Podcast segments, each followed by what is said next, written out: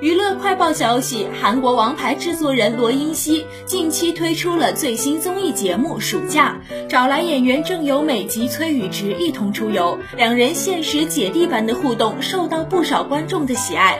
然而，节目播出前四集，收视率却从原先的百分之四点九跌至百分之二点五，足足少了一大半。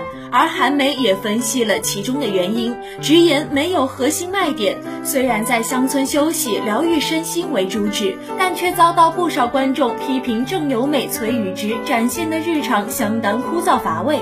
即使疗愈是节目的重点，某种程度上依然需要趣味。节目整体没有明确的素材，且只有日常生活，对观众而言便很容易失去兴致。此外，之前暑假也曾在开播时因日式色彩浓厚、抄袭日本游戏等引起争议。虽然制作单位立即就出面声明调整拍摄地装潢，并驳斥了抄袭说法，止血效果却依然有限。七号播出的最新一集收视。率掉至百分之二点五。接下来的嘉宾为演员李善均以及朴喜勋，吸引了不少人的期待，能为节目带来多大的加分效果也受到瞩目。